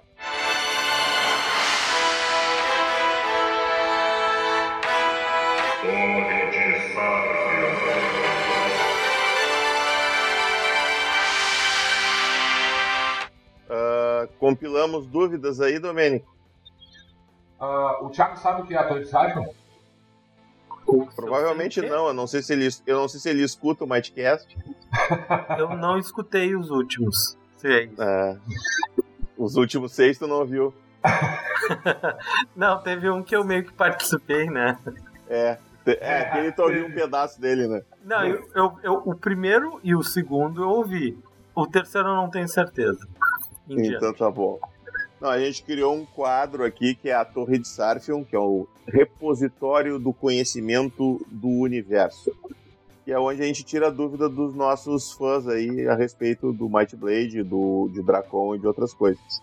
E tem uma dúvida aqui que postaram, o Nitsuo postou agora, pro Thiago, que eu não sei se não sei se é pro Thiago ou se é pro Domênico, eu não lembro como é que era a habilidade final do, do guerreiro na segunda edição mas ele tá perguntando por que, que o guerreiro tem aquela habilidade final. Itsuo, tu não gosta da habilidade final do guerreiro, é isso mesmo? É, eu, eu tenho que admitir aqui do, do, do, meu, do meu lado que eu detesto a habilidade final do guerreiro. Eu, eu realmente não gosto dela. Eu queria que Mestre de Armas tivesse seguido. Mestre de Armas 3 tivesse seguido mais ou menos a lógica de Mestre de Armas 1 e 2 e fosse basicamente um bônus fixo de dano. O meu problema, na verdade, com o Mestre de Armas 3 é o nome Mestre de Armas 3. Se, ele, se ela tivesse o nome que tinha antes, eu não teria tanto problema. Porque aí ela não seguiria, não precisaria seguir a, a lógica do mestre de armas, ela podia ter só é, mas ela continua, ela, ela mecanicamente, como o sua uh, uh, colocou aí, ela é uma habilidade extremamente poderosa, né? Porque tecnicamente tu vai matar qualquer coisa com uma porrada, se tu tiver um crítico. Tá certo que um crítico não é uma coisa muito fácil de fazer, mas uh, de qualquer maneira tu vai, tu, tu vai acabar com, com o, o, o, o bicho com uma única porrada, né? É, mas vamos, vamos, vamos pensar aqui, né? Uh, ela, ela tu, tu, o Domênico que, que escreveu ela, né? Ela foi baseada no Matador de Dragão. A gente né? só manteve. O Matador de Dragão, que era a habilidade final do guerreiro antes. O Matador de Dragão que reduz. Que, o, ele não tem o do, do, o do crítico, né? De matar na hora. Mas ele. O, o ataque mesmo automaticamente reduz a metade dos pontos de vida do oponente. Isso. Isso. A ideia, Isso é aí, se essa é a dúvida, né? A ideia é justamente que uh, uh, às vezes tu tem um, um, uma criatura que tem tanto ponto de vida, né? Que essa habilidade vale muito a pena. Se é um bicho que tem pouco ponto de vida, não vai valer muito a pena, porque tu vai te tirar metade da vida, que às vezes é pouco, né? Então, dependendo do... Da, só vale a pena uh, usar isso numa criatura muito com muito ponto de vida. Óbvio que o cálculo, a matemática do jogo uh, foi mudando, né? então. Sim. Uh, é, o, o, problema dessa, dessa habilidade é, é tipo aquela quantos pontos tem entre 1 um e 2, né? É, exatamente. Tu vai fazer metade, metade, até daqui a pouco tu vai estar tá fazendo menos dano do que tu dá sem usar a habilidade, né? Exatamente. Não, bem, mas uh, eu tenho uma pergunta pra ti, Thiago, nesse, nesse aspecto. O que, que aconteceria se o sujeito usasse matador de, de, de dragões na, na versão 2.5 uh, do sistema e ele tivesse um crítico no ataque? É, eu acho que não acontece nada, deixa eu olhar aqui. Não, não, não diz nada na habilidade. É, não diz nada. Não, não, o crítico não, não importa. O, o, o crítico dobra o dano. Se tu causa metade do dano, o que que acontece? Ele dobra o dano. Pois é, agora que tá fal falando assim, se a gente vai analisar bem, né? Tu mata uh... com, com uma porrada. Yeah, yeah. Qual é o dobro de tirar a metade? o dobro da metade. É, eu acho que foi essa a lógica que o Domenico né? usou quando reescreveu a habilidade. Ah, o Boyman perguntou se eventualmente nós vamos uh, criar raças mistas no, no Might Blade. Não, não vamos. Isso, inclusive, eu acho que isso foi respondido no episódio 6 em mais detalhes. Eu tenho quase certeza que a gente falou disso lá. Então, quando sair o episódio 6, tu dá uma ouvida lá que a gente vai falar mais sobre isso. É, o, o, o eu não sei, não sei o que vocês falaram, mas a minha, a minha lógica sempre foi que uh, se tu é um filho de elfo com humano, uh, cara, ao, tu, tu pode escolher usar os atributos do elfo ou de humano. Sim. É, é a, a lógica que a gente está usando agora é tipo assim, não. Não tem é. filho. É. Pela lógica, tipo é. assim, porque se um, se um chihuahua. Se, se um chihuahua transa com um lobo, não tem cria. Né? Na verdade, é difícil até de, de, se ele fizer isso com um cachorro maior, mas enfim. Um, é, lo, não, um lobo tá... com um cachorro não um tem cria. Tu, tu, tu Às vezes pode ter, pode acontecer, mas é muito difícil. Tu pode até sair dos, mas... do, dos cachorros, tu pode dizer um cão com gato, um cão com. É, exatamente, chimpanzé. é, um cão com gato. Um é. chimpanzé Seriam com crocodilo. Espécies diferentes, né? Tá, bom, che chega de, de, de zoofilia aí, por favor. Mas uh, outra dúvida que surgiu aqui.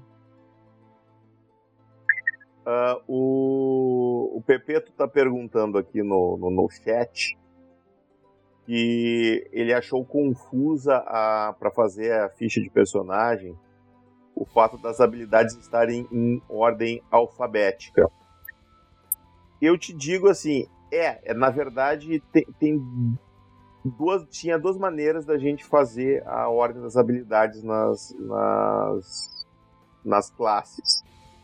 Uma era colocar as habilidades por ordem de uso. Então, colocar as habilidades. Porque tu tem, na verdade, habilidades básicas e avançadas. As básicas são as que tu pode ter em qualquer nível, e as avançadas as que tu pode ter a partir do nível 5. Mas dentro dessas habilidades, tu tem as que tem, uma tem requisito da outra, tem as hierarquias de requisito. Nós poderíamos ter colocado a lista das que não têm requisitos, depois as listas da que, das que usam essas como requisito e as que usam essas como requisito, fazer esse degrauzinho. Só que aí tu imagina assim, tu lê lá numa habilidade lá embaixo que, é, que o requisito da que tu quer é tal habilidade. E aí, como é que tu acha essa habilidade? Elas teriam que estar em ordem alfabética. Aí tu ia fazer três listas em ordem alfabética, que uma das habilidades básicas, as habilidades intermediárias, as habilidades avançadas, e aí depois as habilidades super avançadas, e ia ficar um monte de listinha.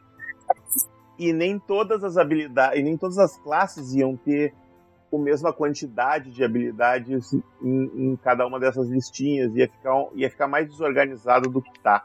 E eu posso, então... eu posso adicionar uma coisa também, olha só. Uh, não, não tem como a gente criar. Uh, o único jeito de fazer uh, ficar bem claro assim qual necessita tal seria fazer. Porque as habilidades do Might Blade é uma tech tree, né? Uma árvore de tecnologias, né? Nem de jogo. Uh, e a gente teria que fazer a árvore de habilidades direitinho, né? A skill Sim. tree com os risquinhos, assim, uma caixinha com um risquinho que leva para outra caixinha, uhum. né? É, o, a gente teria que fazer o, aquela árvore. O, o Star Wars da Fantasy Fly é assim. É, uh, tem, tem, tem outros jogos também, é, o, o, o, Star Wars tem direitinho, né? Só que como tu olha o Star Wars, tu olha, tu olha o jogo, tu tem aquela árvore gigante que ocupa muito espaço. Sim, uh, ocupa muito espaço. A gente foi uma, teria... foi uma, uma decisão econômica. É, porque a gente teria que ter. O, o livro seria o dobro do preço, o dobro do tamanho, e. Ou o livro teria metade das habilidades né?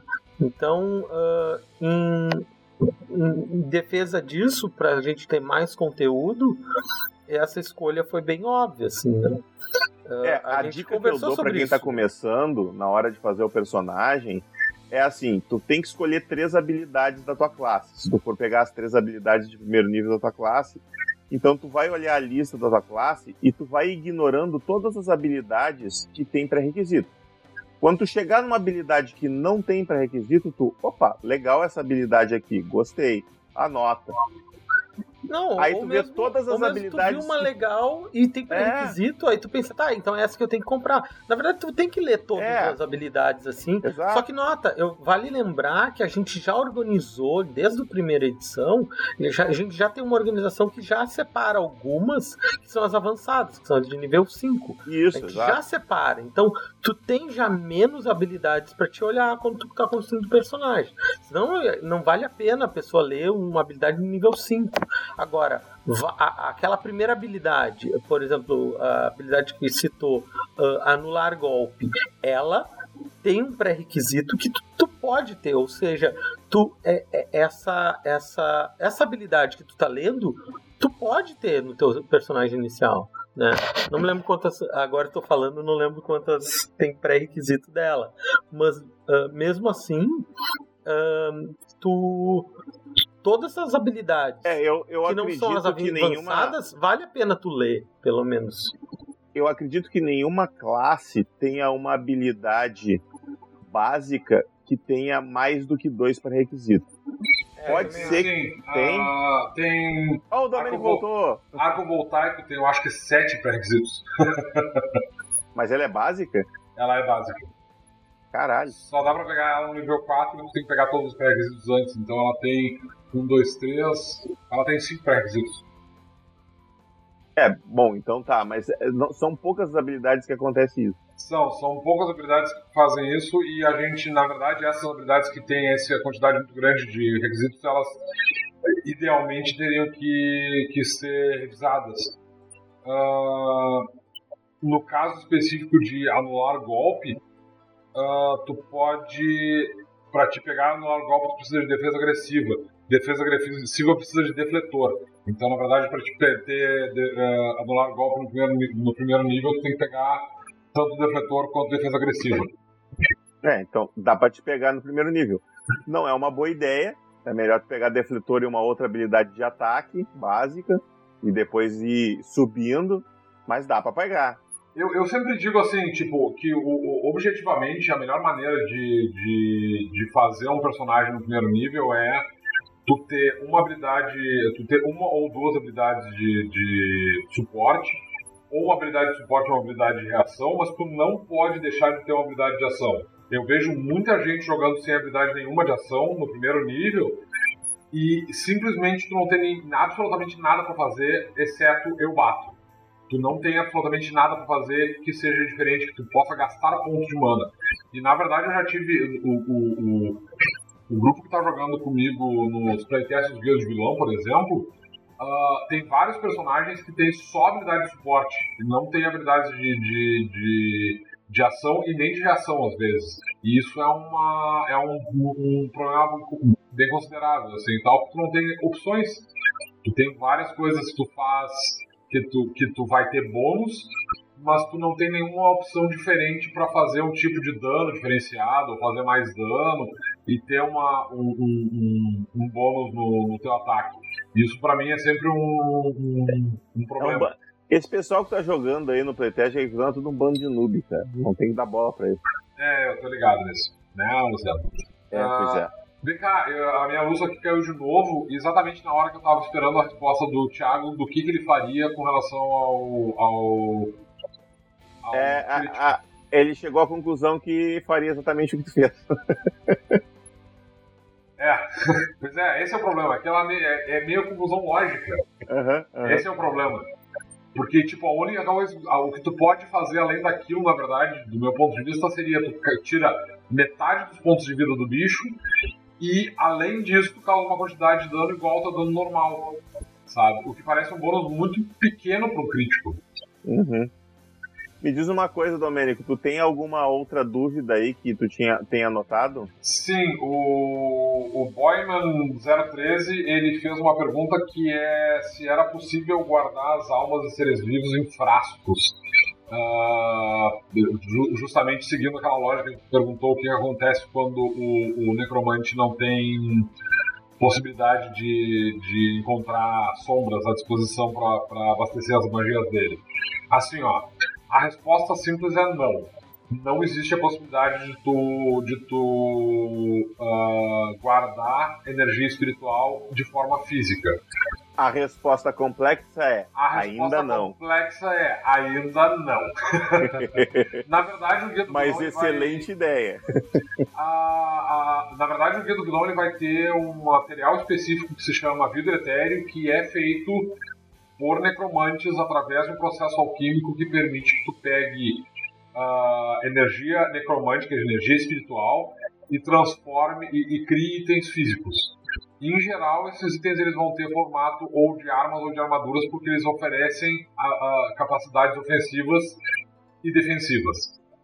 Uh, mas é possível sim que a gente revise, por exemplo, aquela regra que o Luciano acho que foi escreveu, de receptáculo de, de, de, energia e talvez a gente use como, como componente dessa, dessas, desses itens que te fornecem pontos de mana especificamente uh, os espíritos da, da, das criaturas de, de, de, espíritos que estejam vagando pelo, pelo plano material. Então sim, é possível que talvez a gente tenha alguma coisa assim no futuro. No futuro. Isso muito provavelmente não vai aparecer no Guia do Vilão. Eu não acho que a gente tenha mais espaço para adicionar mais qualquer material. Na verdade, a gente vai ter que cortar algum material. É. Uh, então é muito provável que não, não apareça agora. Mas é possível que isso apareça no futuro sim, o, o, o Boyman. Ele perguntou também aqui sobre ah, classes que futuramente serão adicionadas. O guia do vilão vai trazer mais quatro classes. Tá? Não, o Guia do Vilão vai trazer duas classes. É, desculpe, duas classes e quantos caminhos? Caminhos eu não tenho certeza, agora não lembro de cabeça, mas são vários. É, o, vai ter o Furioso, vai ter o. Ih, cara, é um monte, são seis ou sete. Mas basicamente classes novas mesmo são só mais duas, que é o Dracomante e o Necromante. Porque os demais coisas, basicamente, a gente já cobriu, né? É, é mais especialização em cima de caminho. É, assim, ó, em teoria, com o lançamento do Guia do Vilão, acabaram todas as classes básicas, tá? Tipo, a gente tem as 11 classes básicas que estão no Guia do Herói, a gente tem o Senescal no, no, guia, no, guia, no, no, guia, no guia básico. básico. No guia básico, perdão. A gente tem o Senescal que está no guia de Tebrim, que ele tem como propósito justamente providenciar uma classe que está ali naquele. Que é, que é uma classe necessária Tá? E inclusive o guia de, de, de, de Tebrim ele também já traz uh, as regras para tu fazer personagens que não tem classe, personagens desclassificados, que são camponeses e, e outros personagens de nível zero. E, e, e, agora o Guia do Vilão vai trazer as últimas duas classes que basicamente fecham tudo que o sistema tem que ter. Não existe muita possibilidade de a gente ter uma, uma nova uh, classe no futuro, porque não tem mais espaço para nenhuma classe. Absolutamente qualquer outra coisa que se queira fazer vai vir na forma de caminho, porque qualquer coisa que não encaixe numa classe. Uh, uh, resumindo, a gente não vai encontrar nada que seja tão amplo que precise de uma classe específica para ela. É, e o, ele perguntou aqui sobre o, se seria possível criar o caminho do pescador. Tipo, o pescador, ele nada mais é do que um personagem de nível zero, né? Assim como tu teria o, o, o, o camponês, o pescador, esses personagens que, que tem uma função, uma atividade, uma profissão, mas não não, não são aventureiros, né? Eu vou considerar que o sujeito me perguntar se o caminho do pescador vai aparecer é um, um xiste jocoso, porque eu não acredito que alguém vá se interessar realmente por um caminho de pescador. Uh, isso dito, qualquer personagem de nível zero que tenha a habilidade conhecimento. Ah, como é que é o nome da habilidade? É uma habilidade de Rangers e Druidas. Sabedoria Selvagem.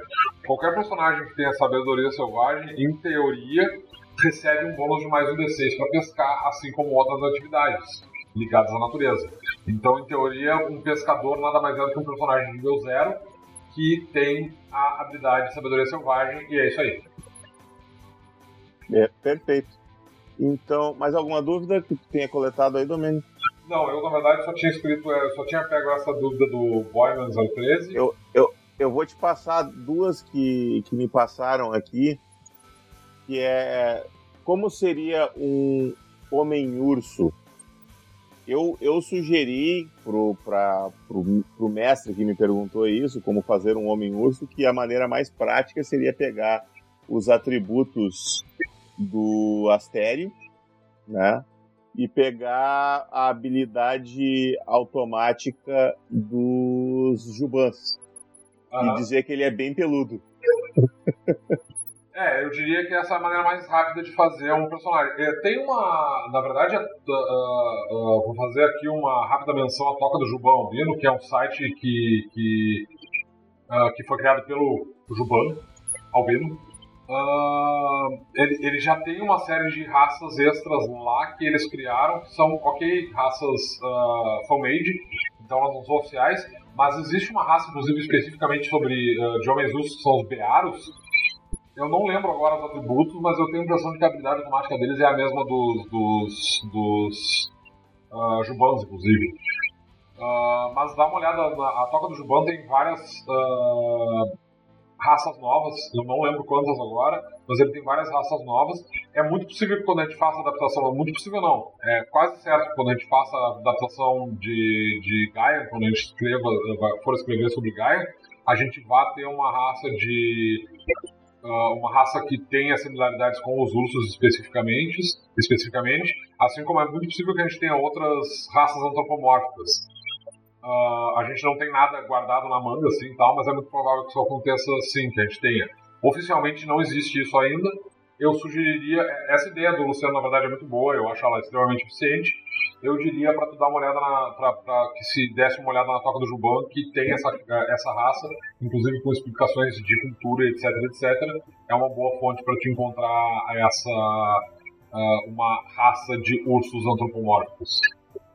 A outra pergunta na verdade, não é bem uma pergunta, foi uma, uma sugestão que eu dei para improvisar uma katana.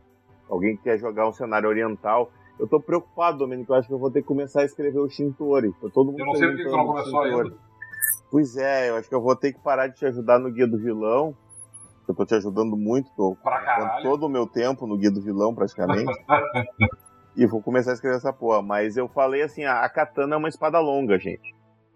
Então, é. faz uma espada longa de alta qualidade, tá aí, tá aí a tua katana. Ela é, é uma espada longa como eram as espadas longas europeias, né? vale lembrar. É, exatamente. Para mim, uma katana não tem absolutamente nenhuma diferença de uma espada longa. As características exatamente. dela são exatamente as mesmas características de uma espada longa. Isso quer dizer que ela é uma espada muito, muito foda. Ela é basicamente uma espada longa de qualidade alta ou obra-prima. Fim. Se ela não for uma espada longa de qualidade alta, tu pode, para ser mais historicamente acurado, dizer que sempre que o cara tiver uma falha crítica no ataque, ele quebra ela. Porque elas é, quebravam muito fácil. Exatamente. Na verdade, elas não, não costumavam quebrar, elas costumavam amassar muito fácil. É, é. Eu acho que é as, é as mais bem feitas que quebram se tu tem uma falha crítica. Uh, então, assim, ó, tipo, a, a, as armas orientais, apesar de todo o, o, o, pessoal que é tipo fã de, de anime, esses otakus malditos, uh, eles fazem essa loucura toda de achar que, ah, porque a katana é super mágica, ela é foda pra caralho. Assim, ó, o equipamento, as armas que, vão, que forem aparecer no, no, na adaptação de Shintori quando a gente for desenvolver, não esperem que a katana vá ser alguma coisa super mágica, tá? Nem nenhuma outra arma, uh, nem nenhuma outra, nenhum outro equipamento ou nenhuma classe. Tipo, basicamente um ninja é um ladino usando uma roupa preta. Ele é basicamente isso, é só um ladino com um pijama preto e é isso aí. O, o, uh... o, o samurai é uma espécie de paladino O samurai é basicamente um paladino, ele tem um código, ele vai ter provavelmente um código de honra muito específico deles lá e tal. Uh, uh, mas Mushiro! não tem uma. Não tem uma. O, o, a gente não vai fazer nada assim do tipo. Não, não vai haver puxação de saco, tá? Tipo, não vai ter superpoderes super saiyajins porque os caras são amarelos. É, não vai rolar. Eu quero lembrar também que uh, todo esse essa misticismo que se faz é justamente por causa da própria cultura, né? Uh, japonesa. Eles, eles misturavam muito os, o fictício com o real, né? Então, uh, diferente do Ocidente, que se tinha muito muita, muita história que realmente eram lendas mesmo. Eh, tanto que algumas histórias uh, uh, não se sabe se era real. Já no Japão, né, personagens que não sabem se são, eram reais. No Japão, o, eles vão contar a história de um cara eles, eles enchem de purpurina. Então, a ideia de. Quando começou o cinema lá, eles começaram a colocar aí o, o cara lutando com a, com a katana e cortando tudo, cortando metal. Umas coisas absurdas assim né? Então, uh, por conta disso que se tem toda essa essa história de que achar que a katana é melhor que ela não é, ela ela é até mais frágil dependendo, né? Dependendo. Sim, sim. Não, ela sim. é uma espada que era mais frágil porque o metal deles era de péssima qualidade. Exatamente, exatamente. Os, os, os, o quem era foda no Japão era a porra dos ferreiros. Os ferreiros do Japão eram mágicos, cara. Eles pegavam aquela limalha de ferro de merda que, que tinha naquela ilha e conseguiam fazer uma espada com ela, cara. Sim, a melhor um katana foda. da época lá, provavelmente uh, uh, era era uh, era tão boa quanto qualquer espada que faziam no, no, no Ocidente, Sim, no, no exato, caso na Europa, exato. né? Vamos, vamos lembrar. O, o, o, e uma coisa que eu queria acrescentar é que é o, o, a parte mística e sobrenatural dessas mitologias todas, ela pode aparecer em habilidades específicas de, de classes específicas, como tem lá os, os poderes místicos de, de, de, de, de feiticeiros e que são inspirados na mitologia ocidental, pode aparecer alguma coisa específica, assim, mais customizada. Ah, o projeto perguntou aqui se vai haver novos antecedentes. Sim, o Guia do Vilão especificamente vai trazer alguns novos antecedentes. E eu acho que é muito provável que praticamente todo o material que a gente lançar vai trazer novos antecedentes ligados especificamente àquele material que a gente vai lançando. Então, certamente antecedentes novos vão aparecer com muita frequência. Uh, junto com caminhos, muito provavelmente vai ser o material que mais vai aparecer, assim, com, com com novas regras sendo, sendo adicionadas ao jogo, caminhos e antecedentes são as, as coisas que vão aparecer com mais frequência. Como a gente falou, né, classes, não, não esperem por novas classes, elas provavelmente não vão aparecer, mas antecedentes e caminhos certamente vão aparecer alguns novos ainda ao longo do tempo. Tem alguns antecedentes novos no, no Guia de Tebrim, vai haver alguns, alguns antecedentes novos no Guia do Vilão, e é muito possível que todo material que a gente produza vá ter um ou dois antecedentes novos e tal, dependendo do, do material em si. Uh, o, o Boyman perguntou aqui também se a gente pretende adicionar algum cenário relacionado à cultura brasileira. Assim, ó, a gente vem colocando uh, algumas, uh, algumas características do cenário brasileiro uh, dentro do, do, do Might Blade de maneira meio sutil, na verdade. Uh, a gente já tem algumas criaturas que foram baseadas na mitologia brasileira, como por exemplo o Mapingar, ele é baseado no Mapinguari. Uh, tem o Botaf, ele é baseado especificamente no Boitatá. O Sasgo no Saci o Sasgo no Saci. A gente tem algumas criaturas que foram baseadas na, na mitologia brasileira especificamente. Se vocês lerem com calma o, os faunos, vocês vão notar que a parte cultural deles é basicamente, é, ela foi tirada justamente das, das uh, da cultura dos indígenas brasileiros de uma maneira bem generalizada, assim, tal, porque é óbvio existem várias culturas diferentes de, de índios no Brasil e a gente pegou um apanhado de, de, de algumas delas para usar como base dos faunos. Então, os faunos, eles basicamente são, em termos culturais, uh, o reflexo em Dracon das culturas indígenas brasileiras. Uh, a gente vai adicionar mais material especificamente de, de criaturas da mitologia brasileira. A gente tá, vai haver uma. Uh, agora, quando a gente começar a fazer os guias de, de monstros, vão haver alguns monstros novos que serão baseados em criaturas da mitologia brasileira. Eu já escrevi alguns e estou pesquisando outros. Fala, então falaremos essas... isso no, mais sobre isso no próximo episódio essas, essas criaturas elas vão aparecer, assim, é muito, muito provável que eventualmente a gente faça um, um, um podcast especificamente uh, sobre o que é que a gente tá colo colocou e está colocando de cultura brasileira dentro do Might Blade. Já tem material de cultura brasileira no Might Blade e vai haver mais material de cultura brasileira no Might Blade, sim, com certeza. Muito bem, acho que podemos encerrar por aqui, que esse cast já está ficando longo, depois de tantas faltas de luz, interrupções, quedas, intervenções caninas. Acho que está de bom tamanho, né, pessoal? Esse certamente foi o mais caótico de todos do Might Blade, de mais Might Cast que a gente gravou é, até hoje. É o, é o, que dá convidar o Thiago, né? É, eu, eu acho mesmo. tu, chama um go... tu chama o Goblin pro cast, dá nisso, né? É, é, é, é Olha aí, ó. Olha aí, ó. Esse eu não a vou cortar. Concorda. Esse eu não vou cortar. A Buffy concordou. Ela vai acordar ainda aí, mano. É, pois é. Buffy! Então tá, gente. Encerramos por aqui. Continuem jogando Might Blade. Se não quiserem jogar Might Blade, joguem outra coisa, mas joguem, que RPG é importante na vida de vocês. Uh, Muitos agradecimentos a todo o pessoal que participou do, da gravação, aí o Nixon, o Pepeto, o Boyman, o Yuki, parece, a, a, a Biyuki, eu não sei pronunciar o nome dela, apareceu aqui mais cedo e tal, mas não, não acabou não, não ficando muito tempo com a gente. E ela, tinha, ela tinha perguntado uma coisa, não lembro o que, que era. Vai ficar para o próximo é. Uh, muito obrigado pela participação de todos vocês. E, obviamente, muito, muito obrigado ao Thiago por aparecer repentinamente com um espírito vindo diretamente do plano astral para nos, nos trazer um pouco de, de esclarecimento e aconselhamento. Espírito de Goblin Saci. eu, eu fico imaginando um xamã que tem como espírito guia um Goblin. É, é um espírito zombeteiro.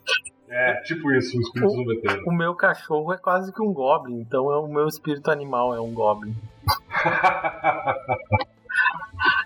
pra quem não sabe, é um pincher. Ah, não é um chihuahua? É, é, é, quase, né? Eu acho que tem um pouco de cruza. É, é, é, é, praticamente o goblin dos cachorros. Eu tava imaginando um poodle aqui. É, não, é um pincher mesmo. É um pincher. Então tá, gente. Chihuahua vamos encerrar que eu tô com fome. Ah, eu já jantei, então tá. mas eu fiquei tanto tempo gravando que eu me deu fome de novo. Então tá. Então tá, eu agradeço todo mundo aí, valeu pelo convite. Valeu, apareça. Então tá, falou pessoal. A, a casa é sua. Boa noite, pessoal. Boa noite.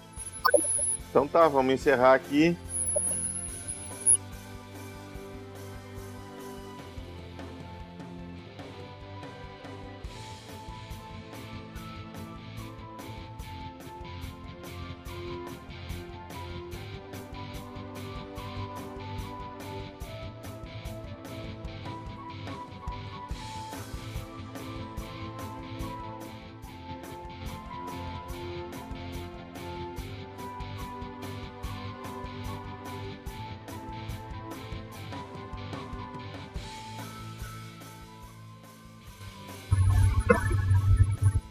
Aqui não sei, aqui.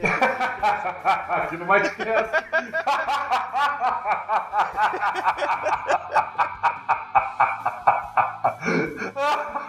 eu acho que vai ter que começar de novo. Não, não, eu, eu, eu corto essa parte, eu corto essa parte. Ai, tá, e é aqui aonde?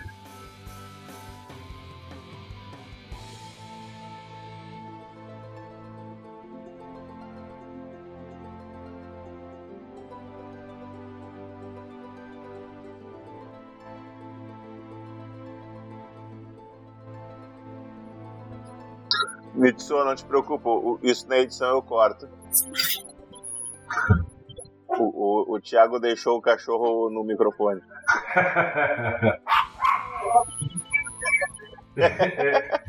eu vou dizer uma coisa, cara, assim, ó, tipo, é, é um consigo entender como é que alguém consegue viver um cachorro dentro de casa, porque esse tipo de barulho é um nível de, de, de distração que eu simplesmente não consigo lidar.